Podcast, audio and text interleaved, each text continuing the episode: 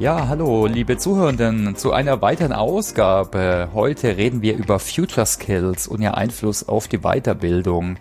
Und zwar reden wir mit Professor Dr. Werner Sauter. Hallo Werner, toll, dass du dabei bist im Podcast. Du warst noch nie im Podcast bei uns, ne? Haben wir, haben wir bemerkt und haben gesagt, oh, mit dem Werner müssen wir auf jeden Fall mal reden. Und das sind auch zwei spannende Themen. Vielleicht kannst du dich einfach mal kurz vorstellen, Werner, bitte. Hm, hallo Thomas, vielen Dank für diese Einladung. Ja gut, ich beschäftige mich in meinem, seit meinem ganzen Berufsleben mit dem Thema berufliche Bildung. Ich war mal Berufsschullehrer, dann war ich Personalentwicklungsleiter der heutigen Landesbank in Baden-Württemberg und seit gut 20 Jahren berate und begleite ich Unternehmen bei der Konzipierung, bei der Entwicklung von innovativen Lernkonzepten.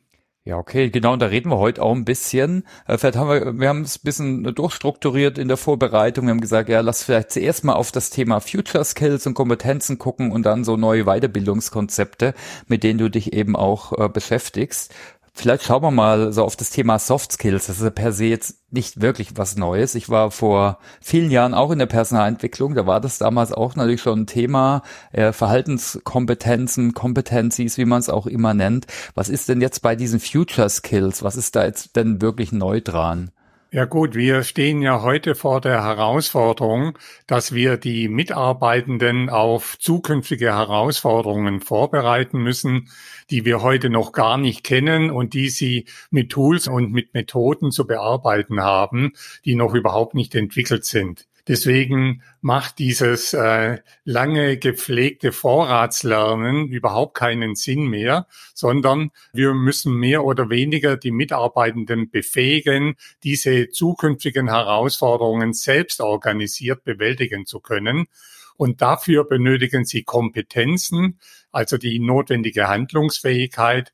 Und äh, wenn wir äh, Kompetenzen fordern, dann müssen wir einfach davon ausgehen, dass man Kompetenzen nur selbst organisiert entwickeln kann. Und deswegen gewinnen Werte an enormer Bedeutung, weil erst Werte geben den Menschen die notwendige Orientierung, aber auch den Antrieb, um dann mit diesen Herausforderungen fertig zu werden. Und wir definieren Soft Skills äh, deshalb auch als Kompetenzen und Werte. Okay, ja, okay, spannend. Was sind denn da so die Treiber hinter der Thematik? Also wenn man das einfach mal recherchiert, man kann es einfach mal in Google eingeben.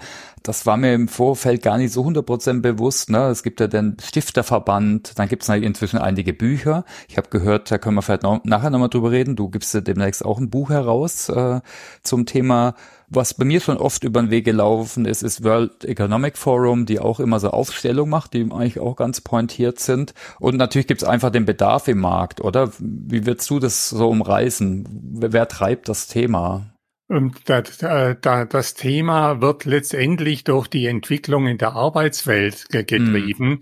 Das, was man als New Work äh, bezeichnet, diese Entwicklung zu agilen äh, Arbeitssystemen, die Veränderungen jetzt auch im Bereich der Unternehmenskultur, Tendenz zu arbeiten auf Augenhöhe miteinander. Und diese Entwicklungen, die ja letztendlich durch die digitale Transformation vorangetrieben werden, die erfordern schlicht und einfach veränderte äh, Lernkonzepte, weil, wie gesagt, die tradierten Lernkonzepte im Sinne des Vorratslernens können diesen neuen Anforderungen nicht einmal ansatzweise gerecht werden. Hast du da irgendwelche Tipps, so welche Rahmenwerke oder Literatur man sich da anschauen kann? Da gibt's, denke ich, ein paar einige, gibt's natürlich dann Überlappungen früher oder später, ne? Ja gut, zu Future Skills gibt es ja schon eine ganze Reihe von Büchern. Ein sehr gutes Buch ist beispielsweise von Ulf Daniel äh, Ehlers, mhm. äh, welches aber jetzt äh, mehr aus dem äh, Hochschulkontext hier formuliert ist, in dem man aber sicherlich sehr wichtige, fundierte Anregungen bekommt, weil er auch sehr stark auf empirischer Forschung hier sein Buch entwickelt hat. Und äh, mein Freund Frank Edelkraut und ich, äh, wir bringen im Juli äh, unser Buch Future Skills Training heraus.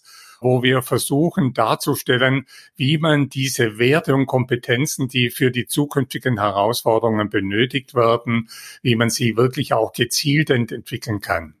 Ja, spannend, okay. Und gibt's das schon zum Vorbestellen oder wie wird's, was würdest du Leuten dann Interessierten empfehlen oder dir auf LinkedIn folgen? Dann du teilst es wahrscheinlich dann, wenn das Buch da ist. Also das Buch kommt im Schäfer Pöschel Verlag heraus, mhm. soll im Juli erscheinen, ist aktuell noch nicht äh, in den äh, üblichen Bücherforen äh, angeboten, aber das ist eine Frage von wenigen Wochen.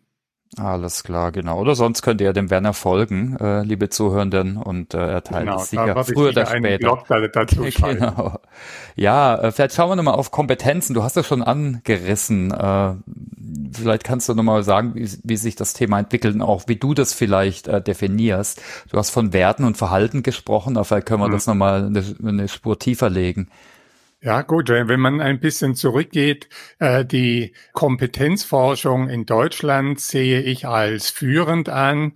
Der Grund dafür liegt darin, dass in den 90er Jahren ein äh, millionenschweres Forschungsprojekt vom Bundesforschungsministerium QUEM genannt äh, aufgesetzt wurde, in dem Wissenschaftler wie John Erpenbeck, Lutz von Rosenstiel mitgearbeitet haben. Und aus diesem Projekt heraus hat sich ein äh, Kompetenzdenken entwickelt, welches sich zwischenzeitlich in der Praxis sehr stark bewährt hat. Ganz entscheidend ist äh, die Definition von Kompetenzen, die aus diesem Projekt entstanden ist. Nämlich dort werden äh, oder wurden Kompetenzen als die Fähigkeit definiert, Problemstellungen im Arbeitsprozess selbst organisiert und kreativ zu lösen. Und das klingt jetzt so simpel, aber mhm. das ist doch letztendlich genau das, warum wir überhaupt Corporate Learning, betriebliche Bildung betreiben, um die Menschen fit zu machen, damit sie ihre Herausforderungen bewältigen können. Und daraus entstand dann der Gedanke, Lernkonzepte zu entwickeln, die genau diese äh, Fähigkeit des selbstorganisierten Problemlösens äh, aufbauen.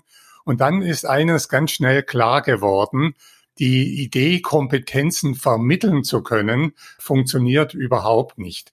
Man kann sich das am Beispiel des Autofahrens äh, vergegenwärtigen wenn wir in der Fahrschule waren, viel Wissen aufgenommen haben und wenn wir dann noch viele Übungen gemacht haben, um die Theorieprüfung zu bestehen, dann sind wir zwar qualifiziert für das Autofahren, aber niemand würde äh, uns jetzt an Steuer lassen. Jedem ist klar, ich lerne erst dann das Fahren, wenn ich selbst am Steuer sitze, wenn ich eigene Erfahrungen sammle, wenn ich vielleicht einen Coach, also den Fahrlehrer da, dabei habe. Und genau dieses Modell äh, haben wir dann auf das betriebliche Lernen übertragen. Letztendlich bedeutet Kompetenzentwicklung das Lernen wieder an den Arbeitsplatz zu bringen und Arbeiten und Lernen zusammenzuführen. Dahinter steht diese Vision des Workplace Learning. Mhm. Und dann haben wir eine ganz wichtige Erfahrung gemacht. Es hat etwa vor fünf Jahren äh, begonnen. Wir haben schon immer definiert, dass Kompetenzaufbau immer eine emotionale Verinnerlichung von Erfahrungen benötigt haben aber da das Thema äh, zunächst mal nicht so, so sehr vertieft. Aber in den letzten Jahren ist auch durch Anstöße der OECD, aber auch äh, in der unternehmerischen Praxis das Thema Werte immer mehr in den Vordergrund gerückt. Und deswegen haben wir uns zusammen mit John Erbenbeck äh, intensiv auch mit dem Thema Werte beschäftigt und haben dann auch gemeinsam auf Basis der Shell-Studien von Klages und Gensike, die alle drei Jahre die Werte junger Erwachsener äh, untersuchen, äh, haben wir ein eigenes Wertemodell mit 16 Werte entwickelt, mit denen es äh, aus unserer Sicht möglich ist, auch Werte gezielt zu entwickeln. Und es zeigte sich dabei, dass die Werteentwicklung ideal mit der Kompetenzentwicklung verbunden werden kann. Mhm. Ich kann das auch am Beispiel Autofahren nochmal verdeutlichen. Äh, wenn Sie am Steuer sitzen und Ihre Kompetenzen aufbauen äh, zum Autofahren, passiert nämlich auch noch etwas anderes. Sie fahren beispielsweise etwas zu schnell an den Zebrastreifen und hätten beinahe jemand überfahren. Dieser Schreck, der wird sich äh, bei Ihnen ver verinnerlichen und ähm, Das bedeutet letztendlich, wenn Sie an den nächsten Zebrastreifen heranfahren, werden Sie schon sehr viel behutsamer äh, das äh, gestalten. Das heißt, es baut sich der Wert Achtsamkeit gegenüber anderen auf. Und äh, das äh, stellen wir auch in der Praxis fest. Die Werte- und Kompetenzentwicklung findet in einem gemeinsamen Prozess in Praxisprojekten in der Arbeit am Arbeitsplatz statt. Ah, okay. Kannst du vielleicht noch ein paar andere Werte nennen? Also das sind jetzt nicht so allgemeine Werte wie Freiheit vielleicht, äh, oder? Oder es geht eher in eine emotionale Richtung? Oder kannst du da vielleicht nochmal drauf schauen? Ja gut, unser äh, Wertemodell äh, besteht aus insgesamt 16 Werten, die will ich jetzt nicht alle aufzählen, ja. aber äh, das umfasst einmal Be Be äh, Werte aus dem Bereich, äh, dass ich etwas mache, etwas bevorzuge, weil ich einfach Spaß, Genuss dran, dran habe. Das könnte der Wert Kreativität sein. Es gibt dann natürlich andere Antriebe, wie einfach der Nutzen ich arbeite, weil ich meine Familie ernähren will. Auch das ist natürlich ein Wert, äh, Lebensstandard. Dann eine ganz wichtige Gruppe sind die ethischen Werte wie Verantwortung, Respekt, äh, Ideale, wobei man und, unter Ideale natürlich dann Werte äh, wie Nachhaltigkeit äh, subsumieren kann. Und es gibt natürlich die sozialen Werte, äh, wie dass es mir wichtig ist, mit anderen äh, zu Netzwerken, Beziehungen aufzubauen. Und wir haben unser Wertemodell so gestaltet, dass man letztendlich äh, alle gängigen Wertebegriffe, die so herumschwirren und die, die gehen bis in die Tausende, dass man die letztendlich in, in solche Kategorien äh, unterordnen kann, sie aber dann anschließend, wenn man sie dann in den einzelnen Unternehmen einsetzt, äh, dann spezifisch jeweils auf diese Unternehmen mit anpasst. Ah, okay. Ich habe da vielleicht eine Hypothese, die, die, die habe ich mir eh schon öfters gedacht, die kann ich hier vielleicht einfach mal in den Raum werfen. Ich würde eh sagen, dass es jetzt nicht die Werte gibt von jetzt der Gen Z zum Beispiel, sondern ich sehe schon einen allgemeineren Wertewandel, ne? dass vielleicht auch ältere Menschen, jetzt ist vielleicht Sicherheit wichtiger wegen Krieg oder so. Kannst du sowas dann spiegeln? Habt ihr da ähnliche Untersuchungen gemacht? Auch bezüglich dem Wandel der Werte? Weil die verändern sich so ein bisschen wenigstens, auch wenn die wahrscheinlich schon insgesamt stabil sind, aber könnte man vorstellen, dass vielleicht so die, äh, die, die Wichtigkeit der verschiedenen Werte bisschen sich ändert, ne? Also unsere Werte äh, sind in einem ständigen Wandel. Und, äh, einmal verändern sich natürlich unsere Werte, also das, was uns wichtig ist. Mhm. Äh, da, das verändert sich na, natürlich. Es ist ein Unterschied, ob ich jetzt ein 20-Jähriger bin, der noch alles vor sich hat, oder ja. äh, wenn, wenn ich jetzt dann irgendwo auf die, die 70 zugehe. In, unter dem Aspekt ändern sich die Werte. Die Werte äh, sind aber auch einem ständigen Wandlungsprozess deshalb unterworfen, weil wir ja eigentlich letztendlich immer in der Auseinandersetzung mit anderen über unsere Werte sind. Wir diskutieren bei Entscheidungen darüber, darüber, ob diese Entscheidung jetzt noch quasi ethisch vertretbar ist oder nicht vertretbar ist. Oder ich komme in eine neue äh, Gruppe, in ein neues Team, äh, wo ich plötzlich mit einer Wertekultur äh, konfrontiert bin, die vielleicht in Widerspruch zu meinen persönlichen Werten steht. Da muss ich mich zwangsläufig damit auseinandersetzen. Im Regelfall wird es dann so sein, dass ich mich teilweise dieser Kultur anpasse weil ich möchte ja in diesem Team äh, jetzt positiv leben können. Auf der anderen Seite werde ich aber auch durch meine Haltung, durch meine Werte die anderen wieder beeinflussen. Also sind Werte einer ständigen Veränderung unterworfen. Und wenn wir uns mal so die gesellschaftliche, politische Welt anschauen, äh, wenn, wenn man zum Beispiel heute sieht, wie heute über Waffen für die Ukraine gesprochen wird und wie noch vor fünf Jahren über Waffenlieferungen ge gesprochen wurde, mhm. dann sieht man auch, dass natürlich die Umstände einen ganz enormen Einfluss auf die, das Denken der Menschen und damit auch auf ihre Werte haben.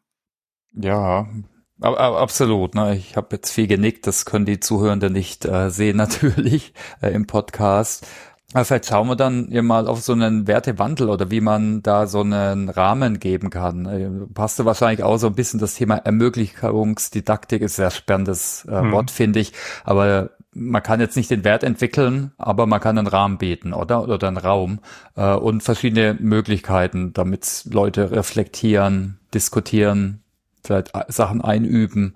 Oder wie, wie ist denn da, wie, wie sehen denn da so die Ansätze aus? Du redest zum Beispiel auch von Social Workplace Learning. Äh, hm. geht, ist, geht das so, so in die Richtung?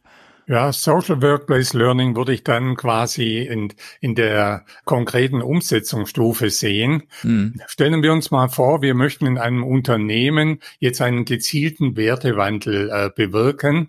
Dann äh, ist unsere Empfehlung zunächst mal damit zu beginnen, auf der Ebene der Gesamtunternehmung erstmal eine Erfassung äh, vorzunehmen. Einfach mal zu fragen, wie schätzt ihr denn aktuell die Werte in eurer Unternehmung ein? Wir haben aber sehr gute Erfahrungen damit gemacht, indem wir gleichzeitig fragen, wie müssten denn nach eurer Einschätzung die Werte in eurer Unternehmung ausgeprägt sein, damit sie mit diesen zukünftigen Herausforderungen noch besser fertig werden kann. Und dann bekommen wir auf Basis einer unternehmensweiten Befragung die Ist-Werte und können dagegen die Wunschwerte, die naturgemäß immer stärker ausgeprägt sind, gegenüberstellen.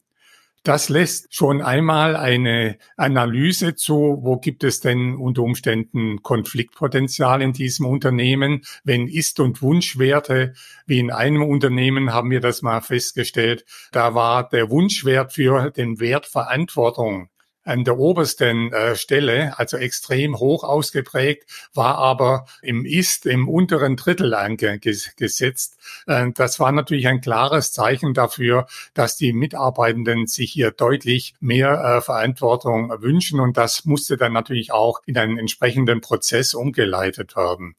Auf der anderen Seite kann ich jetzt diese Ist- und Wunschwerte nehmen, um dann in Abgleich äh, zu den strategischen Erfordernissen, auch den Rahmenbedingungen der Unternehmung, ein Zollprofil für die Unternehmung zu definieren.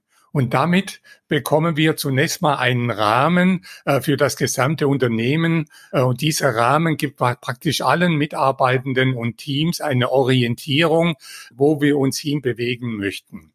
Und dann äh, kann man äh, in einem unternehmensweiten Kommunikationsprozess das herunterbrechen auf die einzelnen Teams, auf die einzelnen Mitarbeitenden. Und äh, die einzelnen Teams greifen dann diese Werte, die ihnen quasi als Rahmen vorgegeben sind, auf und äh, passen dann ihre Teamwerte entsprechend an. Äh, das heißt, äh, sie entwickeln dann ihr teambezogenes Profil innerhalb dieses Unternehmensrahmens und leiten daraus entsprechende Teamentwicklungsmaßnahmen ab, um gezielt diese Werte zu entwickeln. Und bei den Mitarbeitenden wird das entsprechend erfolgen. Und jetzt sind wir bei dem von dir angesprochenen hm. Konzept äh, de, des Social Blended Learnings. Da will ich, äh, muss ich ein bisschen ausholen. Team äh, oder Werte- und Kompetenzentwicklung bedeutet ja letztendlich, so wie ich es vorher beschrieben habe, dass die Mitarbeitenden selbst organisiert ihre Lernprozesse im Arbeitsprozess gestalten.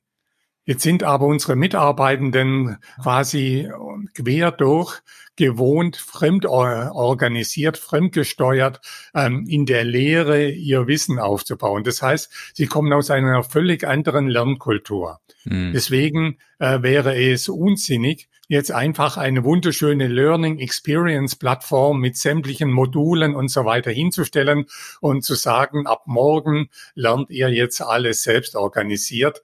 Das würde bei einer kleinen Minderheit vielleicht funktionieren. Bei der großen Zahl würde das aber erstens mal auf Ablehnung stoßen und würde dann auch schiefgehen. Deswegen haben wir das Konzept des Social Blended Learning entwickelt. Äh, das heißt, wir haben die ja mittlerweile sehr bewährte Konzeption des Blended Learning aufgegriffen, äh, wo man Präsenz mit selbstgesteuerten Lernphasen kombiniert, haben aber eine grundlegende Veränderung vorgenommen. Im klassischen Blended Learning äh, ist der rote Faden des Lernprozesses ein Curriculum. Mhm. Das heißt, wir zwingen mehr oder weniger alle, das gleiche Curriculum zu bearbeiten, meist sehr stark wissensorientiert. Und du musst genau das gleiche lernen wie ich, obwohl du vielleicht schon viel mehr Erfahrung mitbringst. Und wir ersetzen jetzt den roten Faden Curriculum durch Praxisprojekte. Das heißt, die Teilnehmer kommen zu uns, machen eine Werte- und Kompetenzerfassung, formulieren individuelle Werte- und Kompetenzziele und lernen dann im Rahmen eines mit ihrer Führungskraft vereinbarten Praxisprojektes, lernen sie und bauen ihre Werte und Kompetenzen gezielt auf.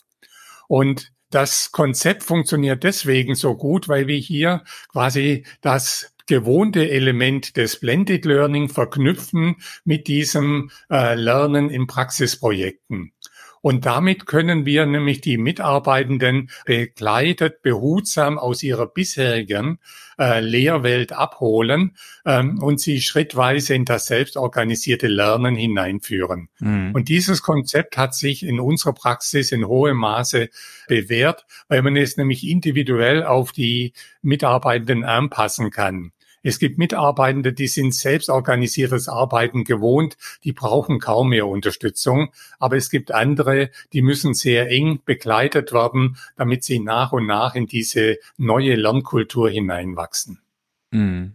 Genau, ja.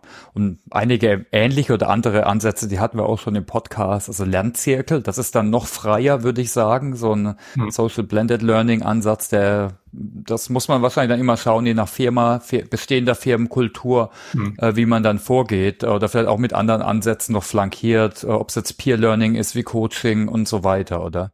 Ja, und äh, das Schöne an dem Konzept ist, es ist atmend. Mm. Also ich hatte schon äh, Social Blended Learning Konzepte als Lernbegleiter jetzt äh, begleitet und habe in den vier Wochen Selbstlernphase, bis wir dann wieder zum Workshop kamen, habe ich kein einziges Mal irgendwo intervenieren müssen, beziehungsweise wurde kein einziges Mal angesprochen, weil die, die Lerngruppe schon in hohem Maße selbst organisiert war und dann kommt man wieder in andere Lerngruppen, die noch sehr unselbstständig sind, denen man eigentlich erstmal beibringen muss, damit sie äh, nicht erst immer den Lernbegleiter fragen, sondern dass sie zunächst mal versuchen, die Learning Experience Plattform zu nutzen, um ihr Lernproblem selbst zu lösen. Also da gibt es die ganze Bandbreite und mhm. äh, das macht diese äh, Lernform auch sehr spannend, aber auch sehr effizient. Jetzt ist so ein Wertewandel ist ja kein Selbstzweck, sondern ich will irgendwas mit erreichen. Ich will vielleicht mhm ja, flexibler auf Marktbedürfnisse eingehen. Ich sage nicht agiler werden, das ist eh nur so ein Buzzword. Oder ich, ich führe eine unternehmensweite Software ein und mache das aber auch als Mittel zum Zweck. Und jetzt gerade so die, viele Podcast-Gäste, die kamen nämlich aus der, aus der Ecke Digitalisierung, weißt du, ich komme mal von der SAP. Hast du da vielleicht Beispiele äh, jetzt im Digitalisierungskontext, so Social Blended Learning, wie das da aussieht? Also es geht ja dann wahrscheinlich nicht um das Erlernen der digitalen Tools äh, unbedingt. Ne? Klar kann ich sowas vielleicht auch über Praxisprojekte machen, ob es jetzt ein Microsoft ist oder ein SAP oder was auch immer äh, für eine Software. Hast du da Beispiele vielleicht? Hm. Ich habe jetzt äh, zwei Aspekte herausgehört aus deiner Frage. Ja, okay. Ich, ich fange mal mit dem ersten an, warum denn äh, diese Werteorientierung so an, an Bedeutung gewinnt.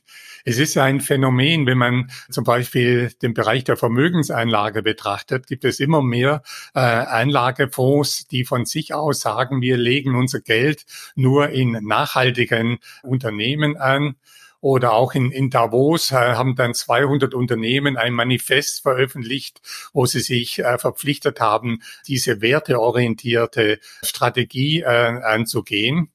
Man könnte jetzt meinen, jetzt sind plötzlich alle Manager Gutmenschen geworden, aber ich glaube nicht, dass das die Ursache ist. Es gibt nämlich Studien, die äh, darauf äh, hindeuten, dass man äh, schlicht und einfach auch wirtschaftlich mehr Erfolg hat, wenn man werteorientierte Unternehmensstrategien umsetzt. Und äh, wenn man sich damit mal ein bisschen da, damit beschäftigt, dann wird auch klar, warum das so ist. Es gibt ein äh, extremes Beispiel, gebe ich zu, aber dieser Outdoor-Anbieter Patagonia, hm. ähm, äh, der also äh, konsequent äh, nachhaltig agiert, der die Käufer auffordert, ihre Kleider lieber zur Reparatur zurückzubringen, anstatt sie wegzuwerfen und neue zu, zu kaufen.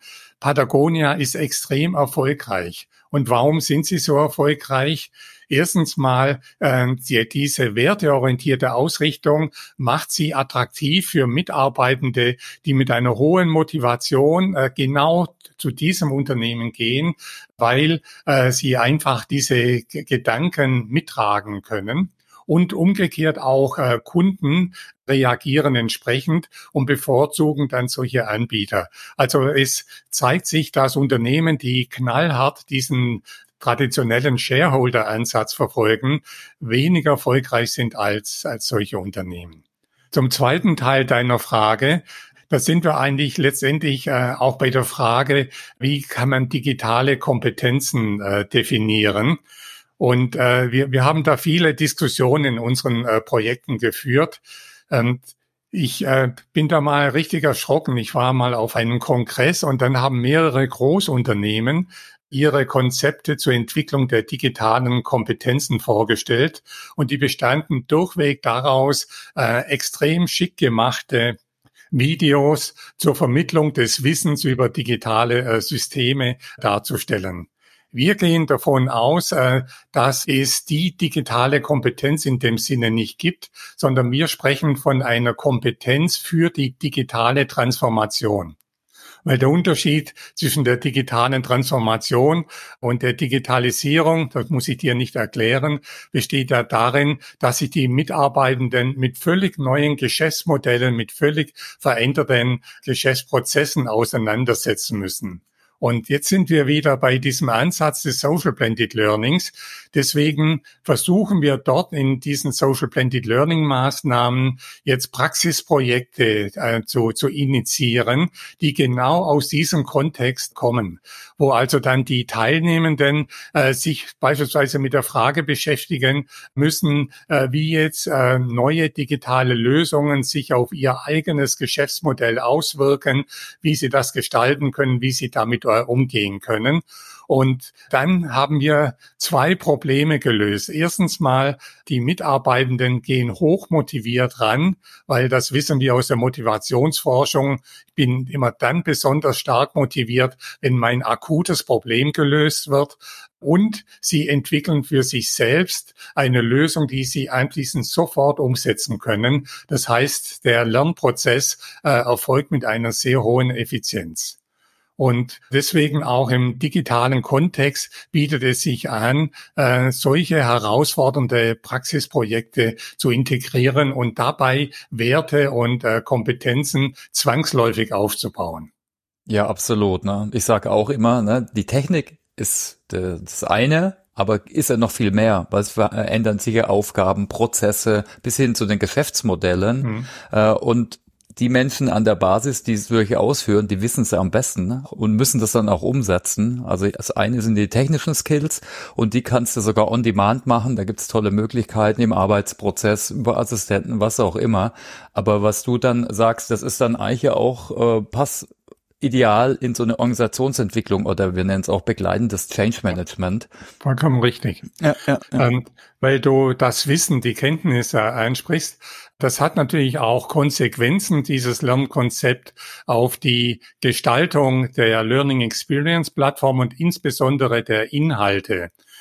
Während wir früher auf Basis von Curricula ja so vorgegangen sind, dass wir dann wunderschöne lange Lernprogramme mit zig Kapiteln äh, hier gestaltet haben, und dann am Schluss auch noch äh, überprüft haben, ob alle das auswendig gelernt haben, gehen wir heute dazu über, das Wissen in extrem stark modularisierter Form aufzubereiten und den Lernenden in der Learning Experience Plattform zur Verfügung zu stellen. Und wir prüfen heute auch nicht mehr, äh, ob die Lernenden das Wissen jetzt äh, vollständig bearbeitet haben, sondern äh, wir stellen dieses Wissen on demand zur Verfügung mit der Idee, dass die Lernenden im Rahmen ihres jeweiligen Praxisprojektes dann exemplarisch das Wissen sich äh, holen, was sie benötigen, um ihre Praxisprobleme zu bewältigen.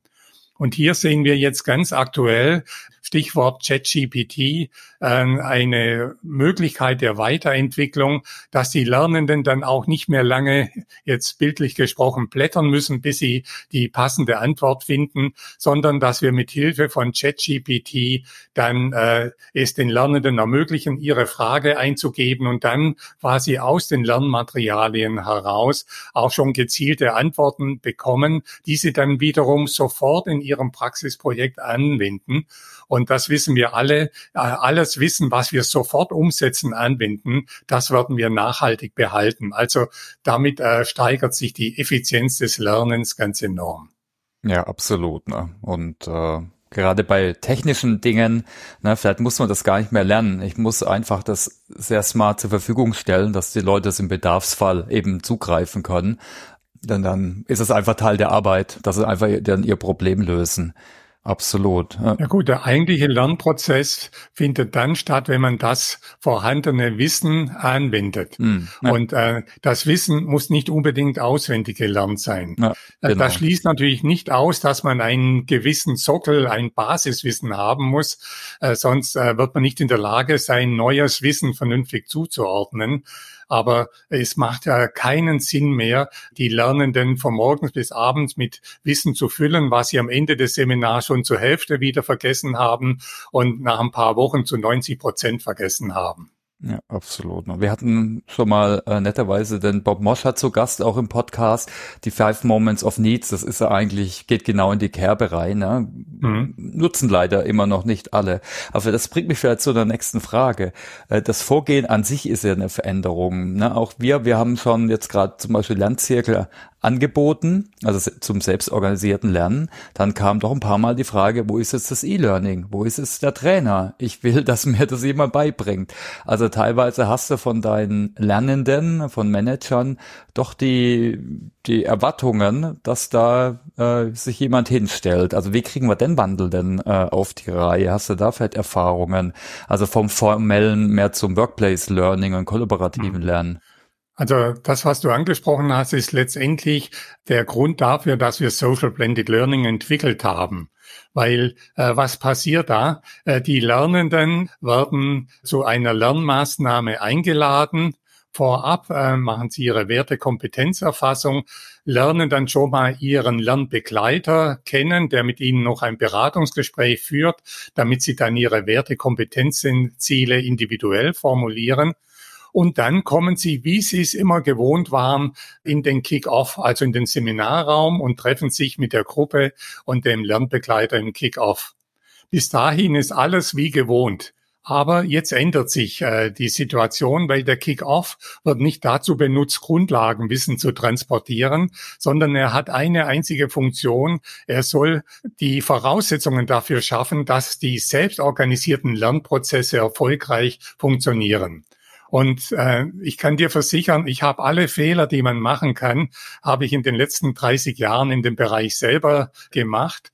Wir wissen heute eines, der entscheidende Faktor dafür, dass dieses selbstorganisierte Lernen tatsächlich erfolgreich ist, ist der Aspekt der Verbindlichkeit. Mhm. Das klingt zunächst mal paradox, weil ich hier Selbstorganisation fordere und jetzt plötzlich mit Verbindlichkeit komme.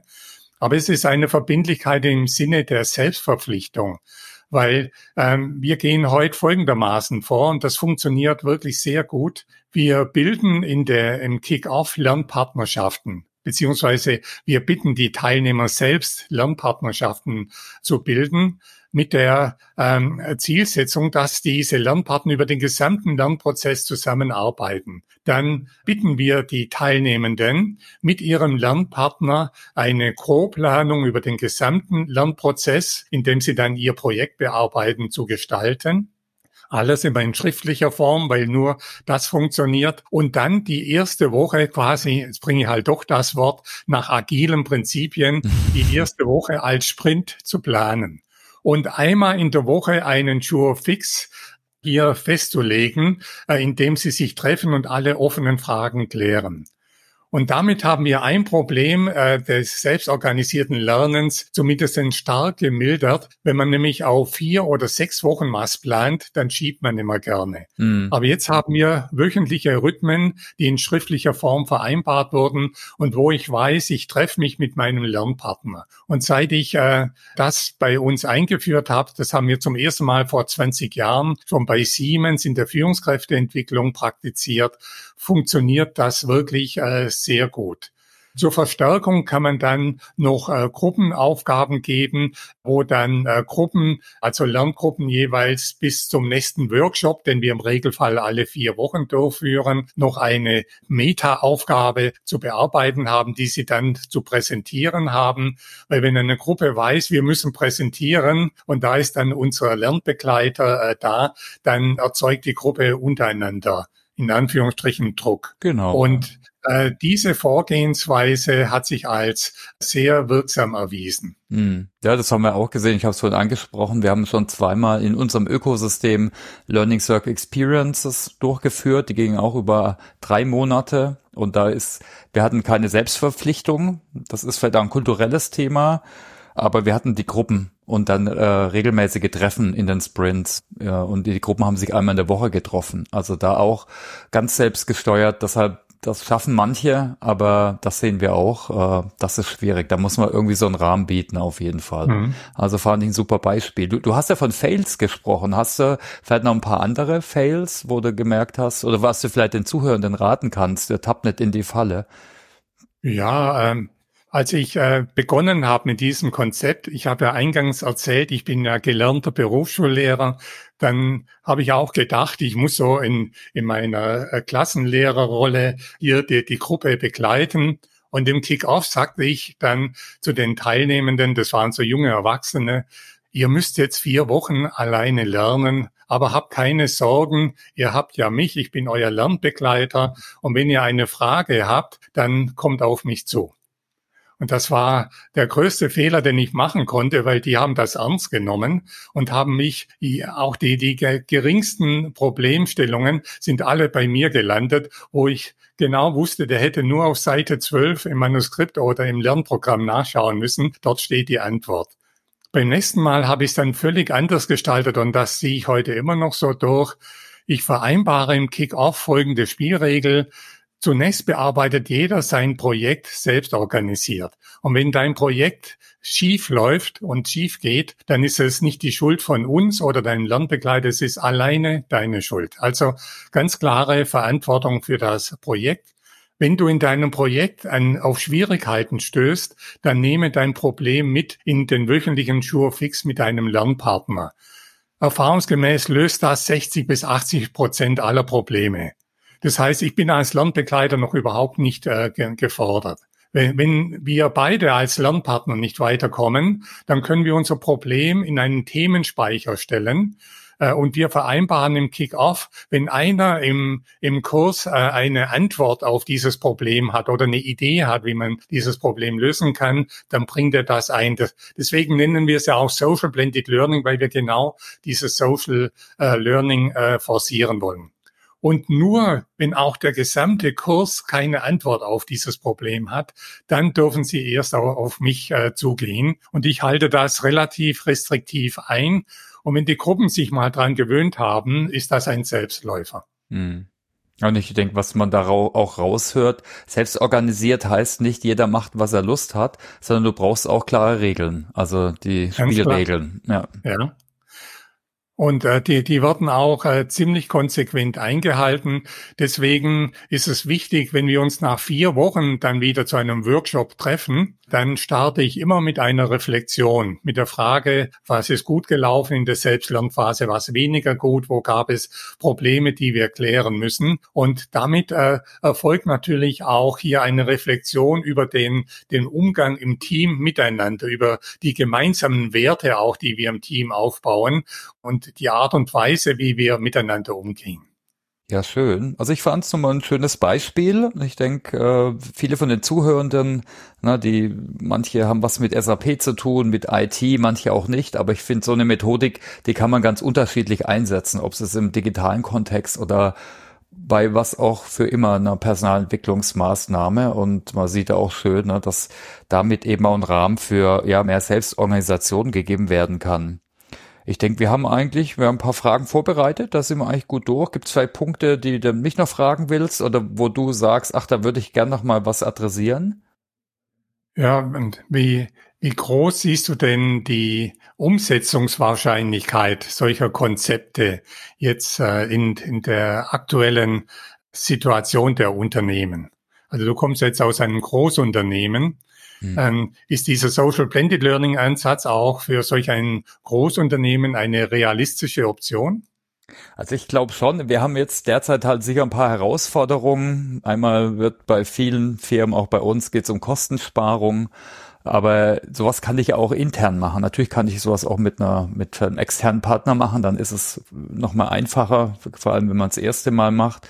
Äh, ich finde, das ist einfach eine Methodik, äh, die, die man prima einsetzen kann. Und ich würde mal sagen, wir, wir reden ja schon lang von Social Learning. Ich denke, langsam ist die Zeit reifer. Ne? Die Menschen sehen, ne, dass das pure Formelle nicht mehr das Einzige ist, dann auch bezüglich Technologien, das spielt eigentlich auch eine Rolle. Ne? Inzwischen haben Firmen Teams und äh, wir merken, dass so ja Diskussionen, dass das schon auch einen Mehrwert hat. Oder es äh, werden euch im Podcast Coaching auch solche Ansätze sind im äh, sind in Firmen mehr und mehr werden mehr und mehr benutzt. Äh, ja, also ich würde sagen insgesamt schon.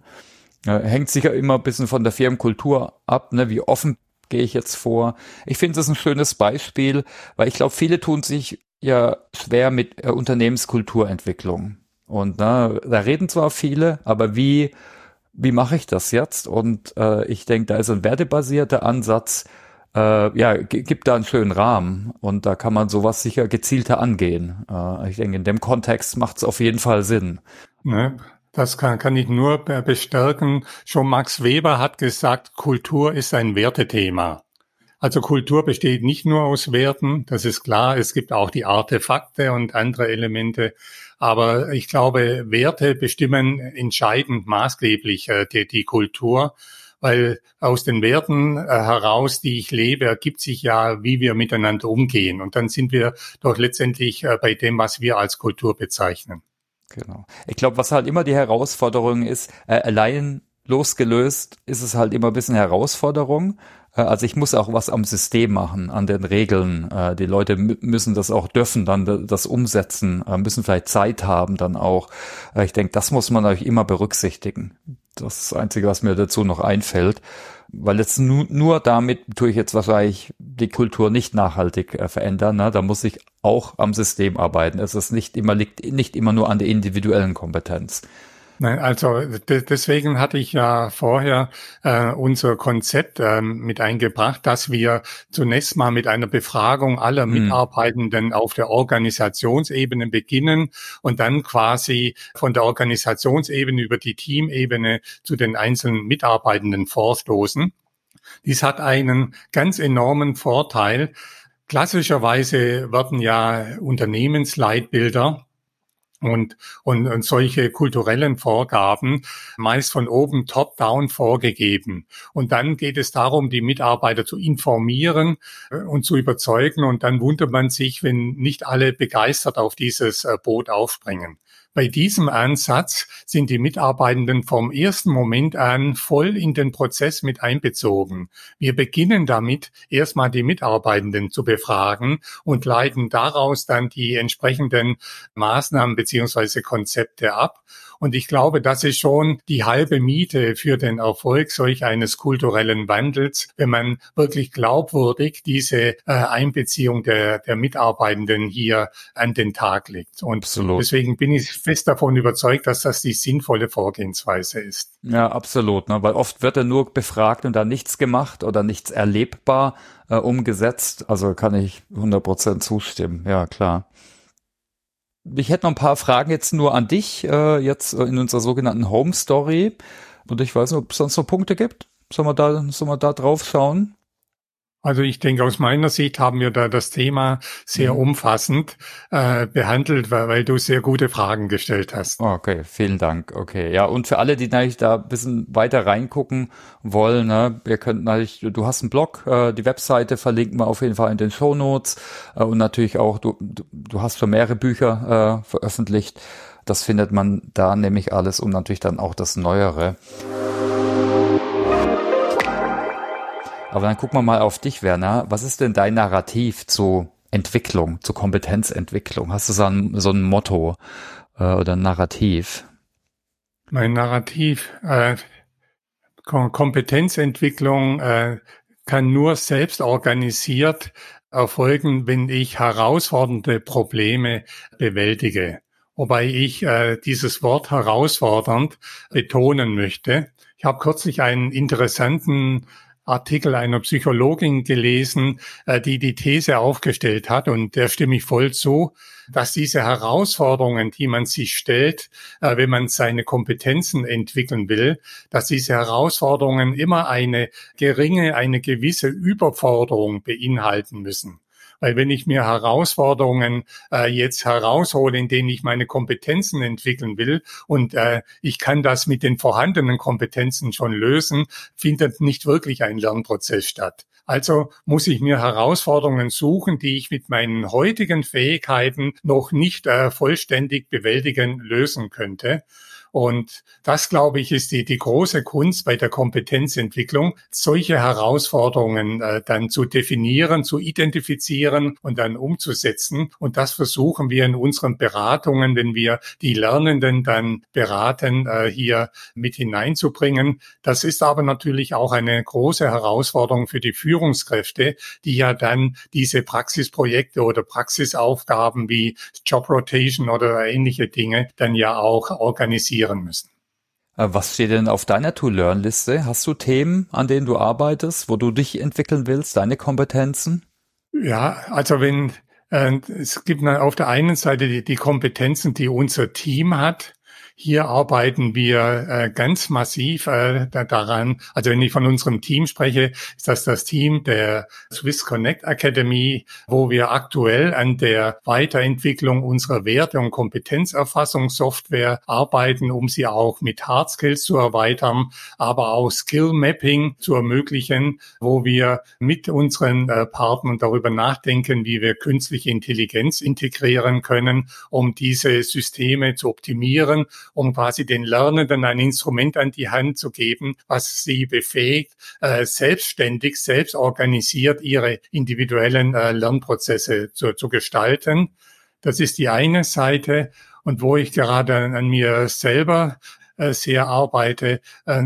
Ich habe mir jetzt vorgenommen, unsere Führungskräfteentwicklungsmaßnahmen grundlegend neu, werte, kompetenzorientiert zu gestalten nutze dabei natürlich auch äh, zwischenzeitlich äh, die innovativen Instrumente mhm. und versuche mich in diesem Kontext äh, ständig weiterzuentwickeln. Und es ist ein hochspannender Prozess. Und dieses Projekt unseres Teams und mein eigenes Projekt, äh, die laufen natürlich äh, sehr, sehr parallel und, und äh, es gibt da sehr viel Austausch untereinander. Das ist äh, so meine persönliche Herausforderung aktuell. Also langweilig mhm. wird's mir in absehbarer Zeit nicht. Ja, da sind wir schon drauf gespannt. Ne? Gerade das Thema KI jetzt auch im Bereich Skill Management, das ist natürlich höchst äh, spannend. Hatten wir auch schon mal im November im Podcast, einem Startup. Da tut sich einiges.